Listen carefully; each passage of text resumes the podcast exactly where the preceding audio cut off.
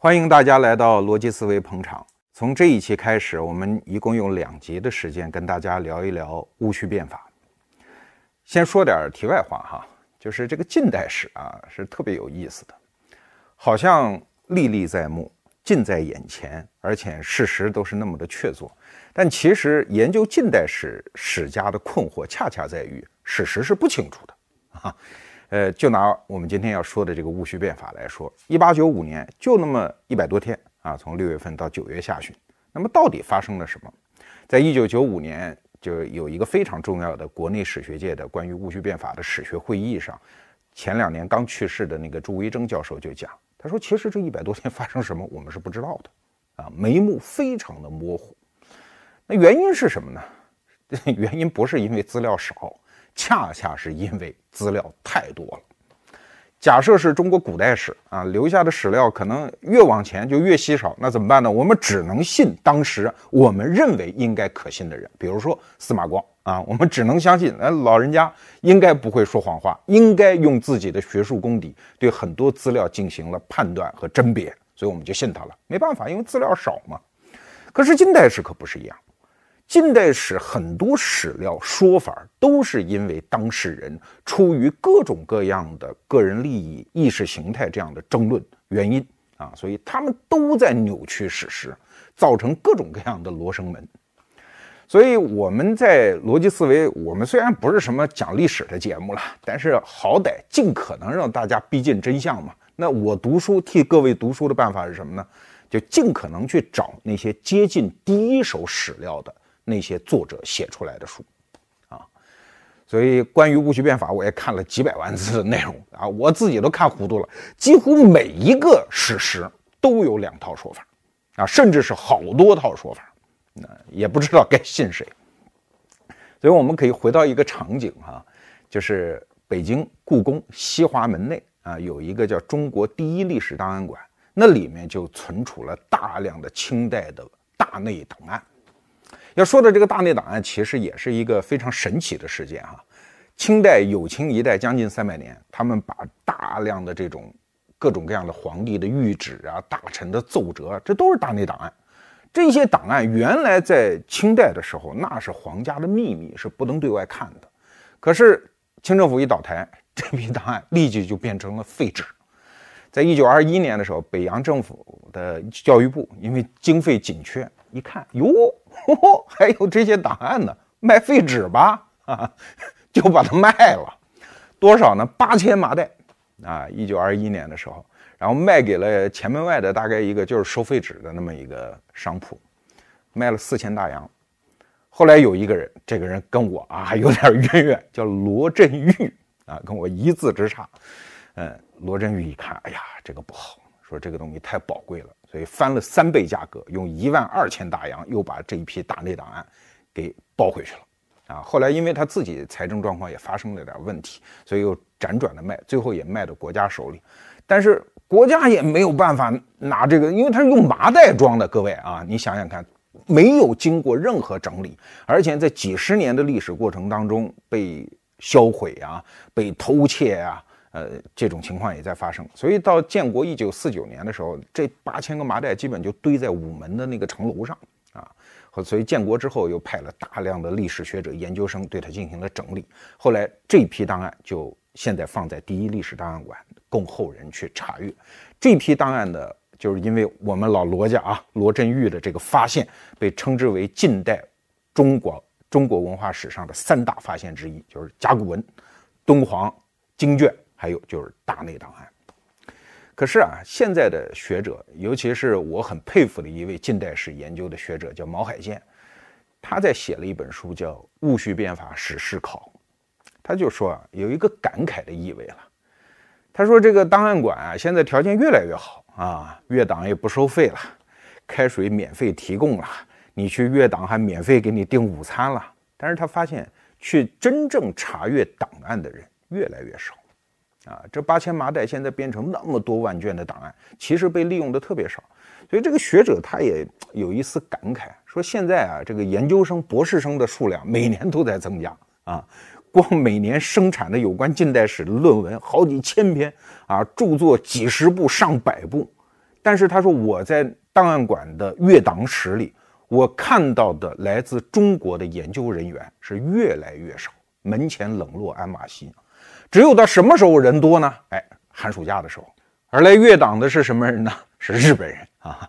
所以近代史的难题恰恰不是史料的缺少，而是史料太多了，以至于每一个人的说法都不一样。到底我们该信谁？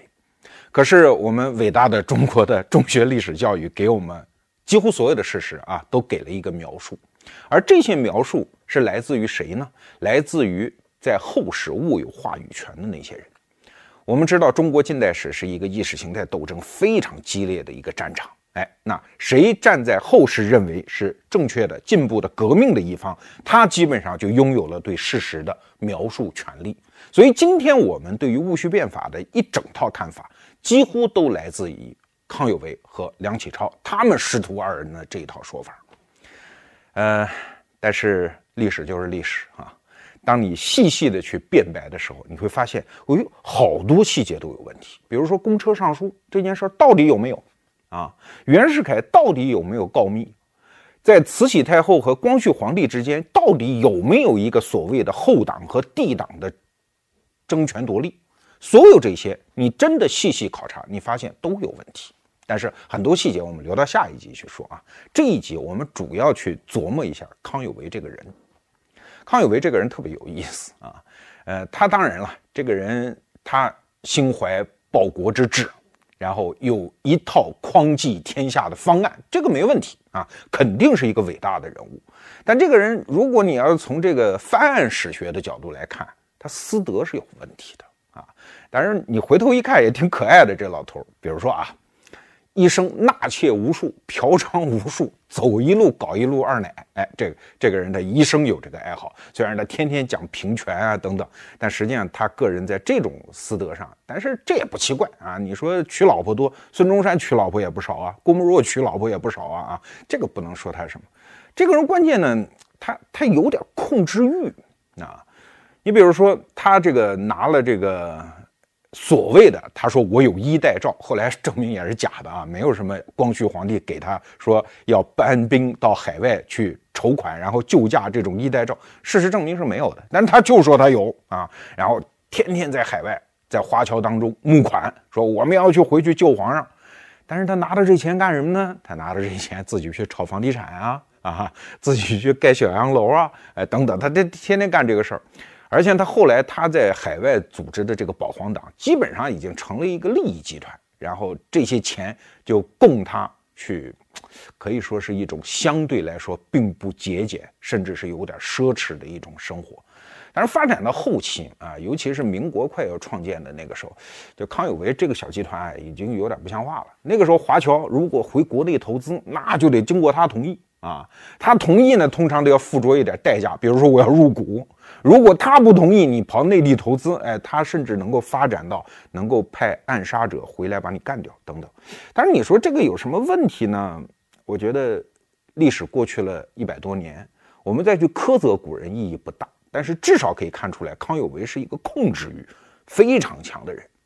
当然，历史就是这样，很多在历史上留下丰功伟业的人，他往往都不是正常人。啊，他多少性格是有点问题的。康有为最大的性格特征就是轴，不是一个轴人，他也干不出那些事儿啊。一个举人天天就是上书要变法，最后能够掀起那么大的一个波澜，他不是个轴人。他像我这种性格的人能办得到吗？办不到的啊。当然，他轴他也救了他。比如说，他从北京逃亡，逃亡之后啊，他先是跑到天津，然后他跑到这个大沽口，就是准备上船。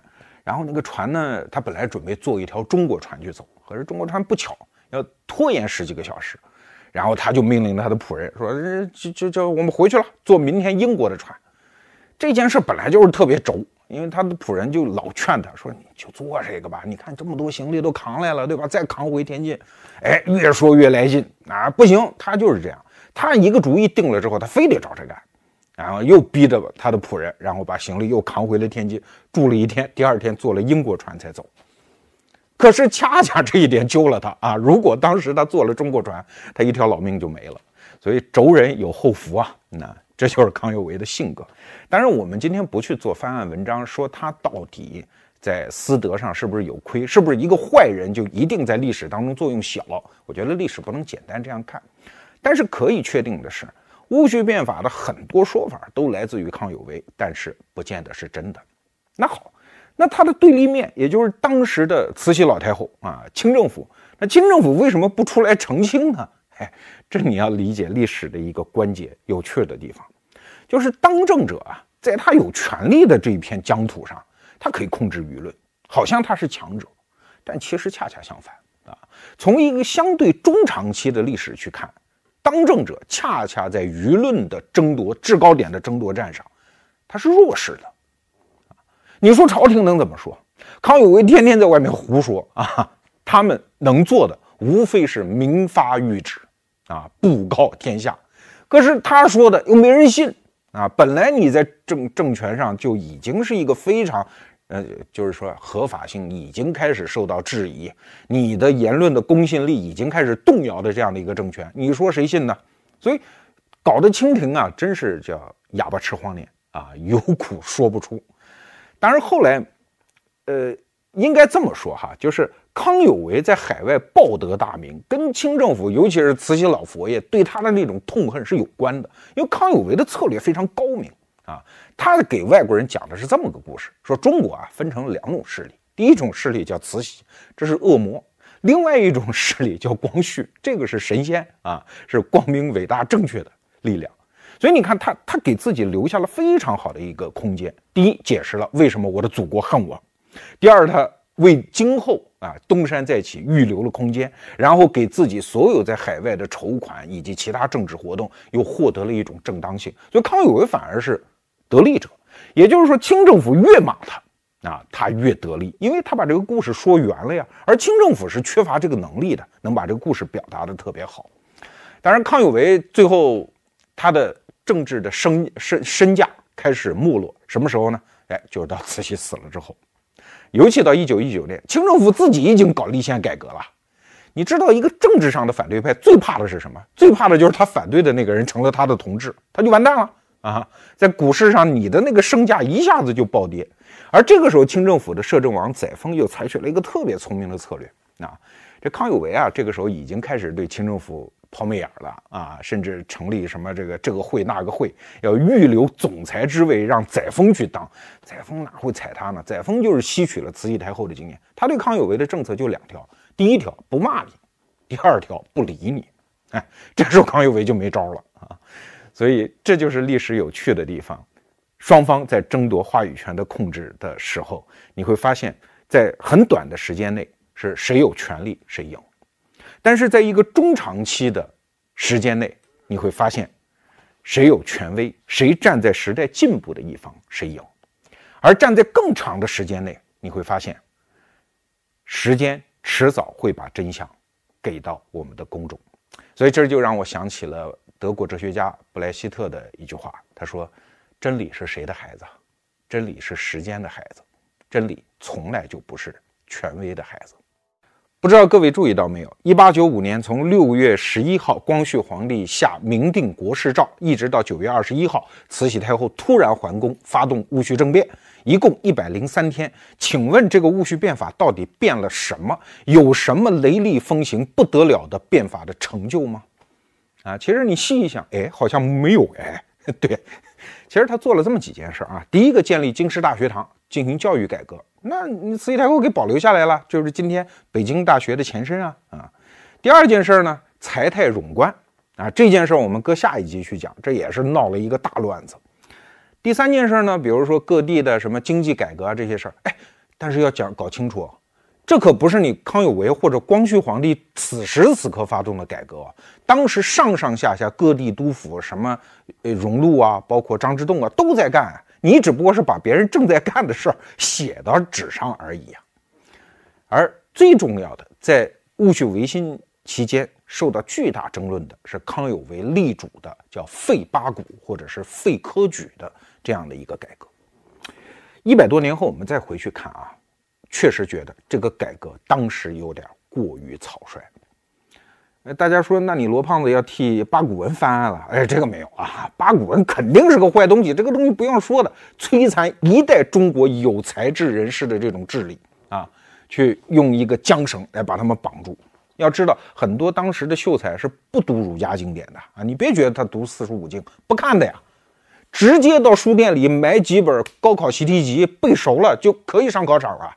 可以写出一样的文章啊，这就是中国人牛的地方啊！你你美国鬼子，你考我们英语对吧？我们搞个新东方啊，直接背题儿，直接背单词，考出来的成绩在全世界让美国人目瞪口呆，说这是作弊了吧？没有作弊，我们中国人一千多年就练出这个考试的本事啊！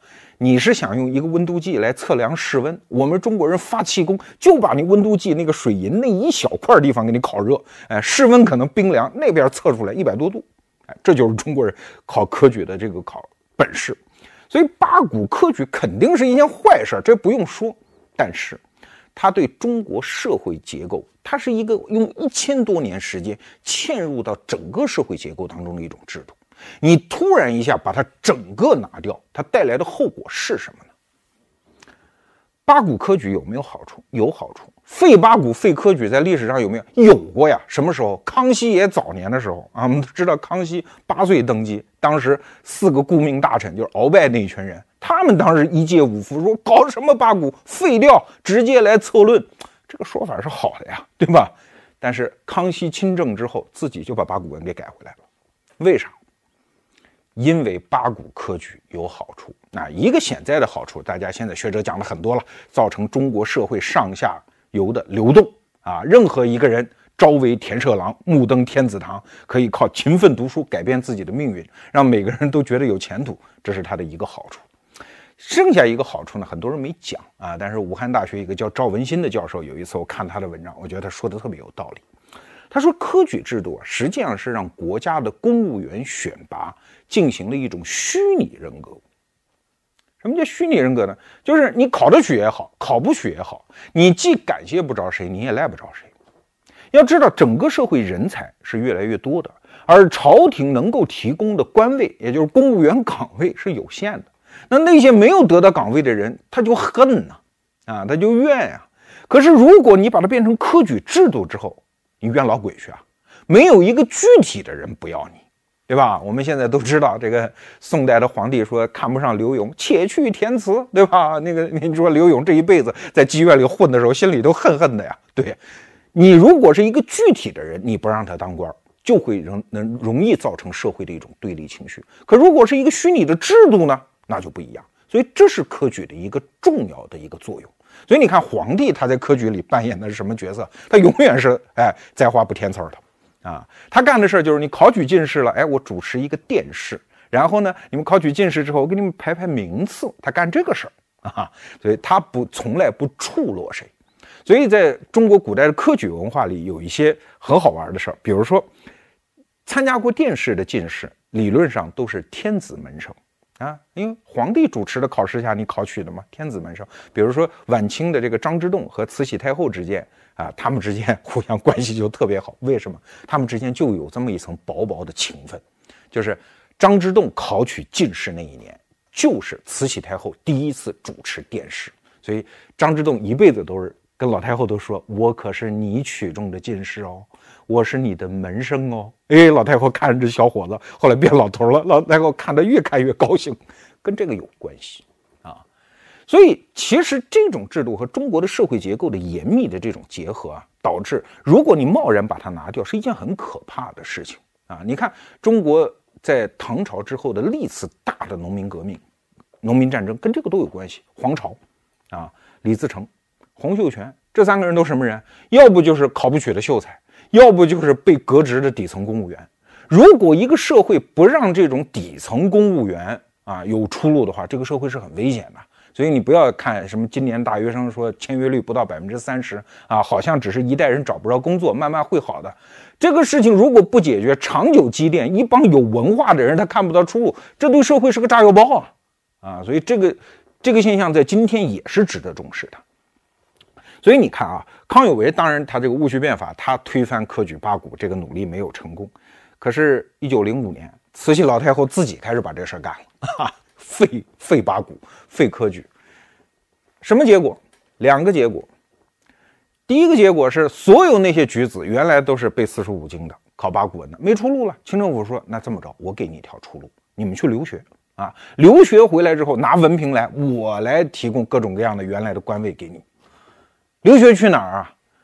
去日本呐，多简单，菜又好吃，路又近，对吧？文字基本上还能看得通一点。”哎，好像也比较好学，所以大量的根本没有出路的那帮原来走科举之路的人，就一窝蜂去了日本。所以后来这个很多历史学家分析啊，说你看近代所谓的留学生，其实分两派，一一派呢是留欧留美的，他们回来之后基本上都成了各科门的专才，当教授的，当科学家的。这帮人的基本的政治态度是反革命的啊，相对保守，不愿意暴力革命。可是另外一帮就是留日的啊，日本人当时也一个觉得这是一个机会啊，就跟今天的英国似的啊，给中国学生开办了大量的速成班啊。你比如什么鲁迅呐，在仙台医学院学了什么那个医学，我老天，你想现在学个医学还了得？你要花多少年功夫去学医学啊？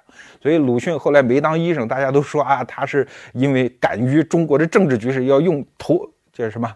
操起笔来干革命，其实他干医生，他干得了吗？你想想看，他在日本速成专科学校，他能学多少多少医术？哎，所以当时日本回来的这帮留学生，基本都成为革命家啊。所以等于是慈禧老太后亲手废掉八股，本来是帮助中国进步的一个方法，本来是寄望于用这一招保住清政府政权的一个方法，结果却培养了自己一帮掘墓人和革命家，这是一个后果。再一个后果呢，是海外一个叫金观涛的学者他讲的，哎，我觉得也挺有意思。他说啊，中国近代社会底层社会出现了一种动荡，甚至一种腐坏，就是因为各个村里的这种士绅，原来一个村里如果他有钱啊，几代人培养一秀才，然后考举人、考进士，他是有登天之梯的。现在科举一撤，他们又不敢说去留洋啊，也没有那么开化，那怎么办？最后就变成了什么土豪劣绅，所以为什么军阀混战时期，包括民国期间，中国底层社会的败坏跟科举制度那么鲁莽的结束，但是没有在社会进行大规模的建设和制度性调整的时候，就把八股废掉，跟这个是有关系的。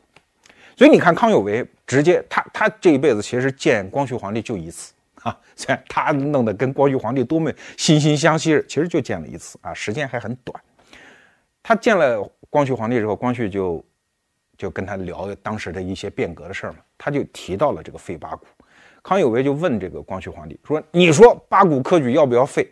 皇帝说：“应该废啊。”他说：“如果你要废，我就主张你不要把这个这个改革方案下到什么礼部，让他们去做决定，你就自己下朱谕。”就直接皇帝下诏啊，一定要强行推行。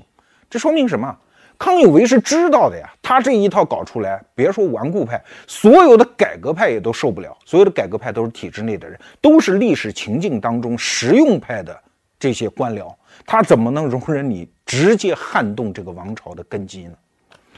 所以说，维新变法，我们即使在历史上给他非常不利于给他非常正确的高大的评价。但是我们应该看到，他从出发的那一天就是一次鲁莽的、一次草率的、一次不负责任的所谓的改革。让我们再次回到那个历史场景：一八九五年六月十五号啊，也就是明定国事诏十一号发布的，四天之后。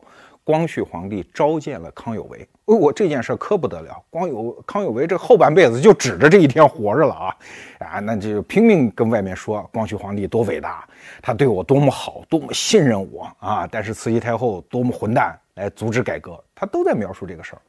但是啊，说白了，他后面的所有这些想象其实是有水分的啊。比如说时间上就有水分，他自己说光绪皇帝跟他谈了四个钟头，其实后来这个历史学家一考证说，怎么可能？啊，你一个皇帝接见大臣，不可能用那么长的时间。而且康有为倒霉就倒霉在哪儿呢？那天其实接见了好几个人啊。要知道，大内档案里面都有记记录的。后面那个人呢是谁呢？也是当时的一个著名的维新派，叫张元济。哈 这张元济呢，这康有为更倒霉在哪儿？这张元济有习惯记日记啊，他所以把那天的事儿他就给记下来。他说，其实不过接见了一刻钟左右。当然，我觉得这个两个人他的时间概念可能不太一样啊，可能在外面等皇上接见很着急，所以这个一个小时过去，他觉得就一刻钟，所以后来历史学家基本上说大概也就一个小时啊。这一个小时他俩的这个见面啊，应该说是中国近代史上非常有意义的一个一个小时一个瞬间。哎，好友一比是什么呢？就相当于见网友啊，就是刚开始在外面隔空靠 QQ 聊着，哎呦非常来电。这个康有为不断的上清帝第一书，上清帝第二书，对吧？光绪皇帝都非常欣赏他，又觉得这个人有想法啊啊，见见吧，就约网友见面。可是网友见面通常都是什么见光死嘛，对吧？对方不是恐龙就是青蛙，对不对？说白了，那天光绪皇帝就见着了一个青蛙。这个青蛙呢有很多道理。第一呢，你说一个康有为，即使他再能说会道，见了皇上，多少有点紧张。你说我罗胖子能说吧？你真给我弄政治局常委，让我给他们讲课，也哆嗦啊！是人都有点这个人格的这个缺陷，再加上这康有为，你知道广东南海人呢，一口广东话，那个时候可没有中央人民广播电台从小给我们做普通话训练哦，讲的是一口广东话。光绪皇帝北京人呢，对吧？这讲话之间听得懂不啦？很困难的呀，所以你要想造成一种非常顺畅的交流是很困难的，更何况在当时的记录当中，哈，你会看到，就康有为见光绪皇帝这一个小时，他讲的内容根本就没有刨出此前他上的奏折的那些内容啊，而且呢，光绪皇帝最关心的一些事儿，比如说怎么兴利。怎么挣钱？怎么为朝廷的财政开源？这些问题，康有为基本上拿不出靠谱的方案。他怎么可能拿得出来？你想想看，他又没有实际的行政经验，就这方面的本事，他能比张之洞这些人大吗？所以自然他就说啊，那个不重要啊，关键在于维新，他就回来。所以光绪皇帝实际上是不解渴的啊。结果光绪皇帝给了他什么官呢？总理衙门章京上行走，仍然是一个芝麻小官。康有为和他的弟子觉得，怎么不得来个军机大臣啊？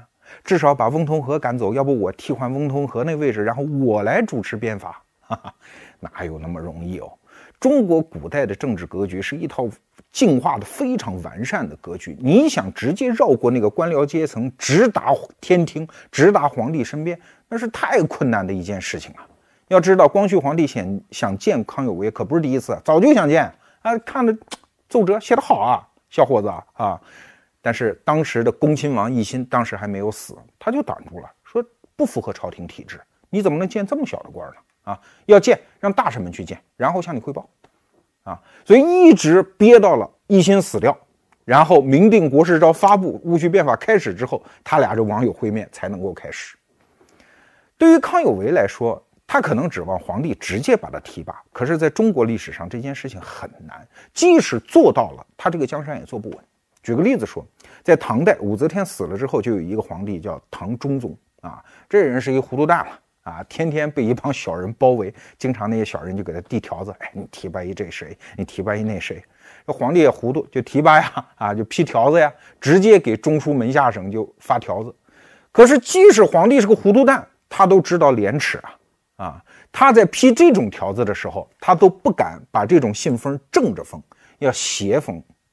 啊，然后不敢用朱墨，要用墨笔黑墨，所以当时称这种官叫什么？叫斜封黑墨官。那等唐中宗一死，唐睿宗上台，就有人提议啊，说这一千多个人，这个都叫斜封官，把他罢官。啊，于是，一千多顶乌纱帽就落地。所以，即使你在皇帝的权威下，你达到了那种绝顶高层，实际上你的政治权威仍然是不稳固的。这就是康有为当时面对的局面，那他怎么办呢？有没有办法突破这个局面呢？有，康有为不是一般人啊，也是熟读经书的。他知道有个什么机会呢？就是在中国漫长的政治制度的演化史当中，有这样的一个机会，就是皇帝不断的会用自己的身边的秘书班子来替代外朝的宰相的权利。皇帝他孤家寡人，他一个人处于深宫之中，他对外朝的臣子是不放心的。江山是我的，又不是你的。你上了台，你没准贪污受贿啊，没准要挖空我的江山，没准还想替换我。所以皇帝对外朝的宰相，对那些高官，一直是怀有警惧之心的。所以他就有一个冲动，就用自己身边的人去替代外朝的人。所以你看啊，后来的说几部的尚书，尚书，尚书什么意思？其实原来就是皇帝身边有一些服务人员嘛，就是上衣、上食啊，伺候着穿衣吃饭，还有尚书啊，伺候着看书的，就这几个人就是皇帝的秘书。所以后来渐渐就用尚书来替代外朝官。所以你从中国古代的政治史的发展的角度来看，它一直有这样一个趋势。比如说原来的中书门下，哎，但凡带“中”这个字儿的，基本上原来都是皇帝身边的人，什么侍中啊啊等等，都是皇帝身边的人。后来就替代了外朝，啊，到明代的时候就更明显了。朱元璋说什么宰相拿掉以后不设宰相，谁敢奏请复设宰相的人直接杀掉，啊，他设置了一个内阁。就是皇帝自己的秘书班子，哎，找几个品级很低的五六品的官到内阁来办事儿啊，给皇帝帮帮忙。那剩下的外朝是没有宰相的，直接听命于皇帝。朱元璋就干了这么个事儿，所以一直到明朝灭亡的时候，大学士就是内阁大学士五品官啊，虽然后来也变质了，都是用那些各部的尚书来兼大学士，但是大学士的本官仍然是五品，品级很低的。到清代呢，又来了一轮啊。雍正皇帝仍然觉觉得这个内阁好像也不好用，也是外朝官了，渐渐的，所以他又组建了军机处啊，直接在这个三大殿的后头搞了一小房子，说你你们搞几个人亲近人到我身边，咱们几个商量办事儿，然后咱们商量妥了，让外朝官去办，哎，这就是军机处的来源。所以你看，中国的古代政治史，这是一个发展的轨迹。所以康有为其实是知道的，他一直就想干这么一件事儿。我能不能在皇帝的身边搞这么一个小班子呢？啊，你不是要改革吗？改革要搞个发改委啊！啊，我来去当发改委主任啊！然后这是新开辟的，在皇帝身边，然后我因为接近皇帝的权利，我就会拥有权利啊！所以戊戌变法一百多天有两个非常重要的主题，一个叫开制度局，啊，一个叫开茂勤殿，本质上都是这个。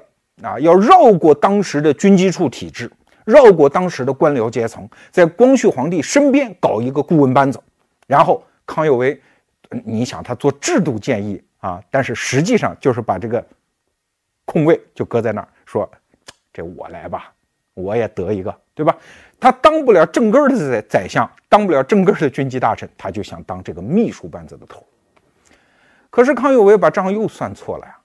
历史上能干这种事儿的皇帝，那是一般的皇帝吗？能是光绪皇帝这种弱势的皇帝吗？你看都是什么人啊？朱元璋啊，雍正啊，都是这种大权在握、军权能够乾纲独断的皇帝才能做到这种事情啊。光绪是万万做不到的。所以对于康有为来说，他这样的一个念头虽然在理论上成立，但实际上办不到。办不到怎么办？办不到，他只剩下最后一条路，那就不断的给皇帝画大饼，描述伟大的前程啊！再说到六月十五号那一天，光绪皇帝见他的那一个小时里，他就给光绪皇帝说：“说你看啊，泰西变法就欧洲那帮人变法，花三百年，国家富强；日本人变法三十年而天下富强，咱们俩变法三年，三年啊，三年足够。”大清就富强了，从此国势蒸蒸日上，富可凌驾于万国。他，你你说这话康有为自个儿信吗？我觉得他可能自个儿都不信。但是怎么办呢？他没有办法去绕过那么庞大的官僚体制，他又是一个小臣，他又那么强大的权力欲望，他只好给皇帝上这种眼药啊，让他去相信，只要用了自己。你就会兴旺发达，一切顺利。这就是戊戌变法悲剧的真正的根源。一个虽然提出了维新变法的主张，但他的注意力却不在维新变法上，而是怎么样获得改革维新的主动权和控制权的这样的一个人。你说，权力落到这种人的手上，舆论的控制权落到这种人手上，这样的变法还能够成功吗？其实中国文化当中有一个小小的问题，那就是我们经常会相信，就是一针顶破天，啊，因为我们是一个拥有漫长悠久的历史的民族，而这种历史故事在民间酝酿之后，往往会变成一种简单的故事，啊，孔明借东风，曹操八十三万兵马就没了，都会归咎于一些非常简单的这种原因。啊，就像算命瞎子似的。算命瞎子为什么能给你信心呢？就是他来破解一些事情非常简单。现在网上不是流行一个词儿吗？什么什么事儿怎么破啊？觉得任何事情都有一个破法啊。那瞎子就会告诉你，哦，孩子生病没事儿，认一棵树当干爹，就就孩子病就没了啊。找个簸箕压三颗鸡蛋，在底下搁十个时辰啊，孩子病就好了。等等，全是这种破法啊。包括到晚清的时候，这国家已经被。欧洲列强打成那个样子，有一些儒学大家，比如像倭人，他还提出来方案，什么以忠信为甘露，以礼义为甲胄啊！只要我们有忠信、有仁义礼智信那一套啊，国事蒸蒸日上是没有问题的。这种儒家式的简单思维和康有为这种简单的改革方略，其实在文化上是一脉相承的，都是试图通过一个非常简单的方法啊，药到病就除，一针顶破天。就能够把这个国家给救了，但是真正有脑子的人会信吗？呃，我记得小说家冯唐啊，外号冯金线那个，他就讲过一段话，他说：“我发明了一种识别骗子的方法，什么呢？就是如果一个人他告诉你啊，不用努力，直接我告诉你一套方法，你马上就能发财，说这肯定是骗子啊，要不就是搞传销的。”啊，如果有一个人说你想知道前生后世吗？你想知道世界的真理吗？哎，这个人就要骗你的思想，骗你的灵魂。对，我想这个道理可能千秋万代之后都适用。如果有一个人告诉我们，他有一套方法可以立即让我们众生得救，这个国家马上用他的方法，什么问题都会解决，一切都风平浪静、风和日丽。这个人不是糊涂蛋，就一定是个骗子。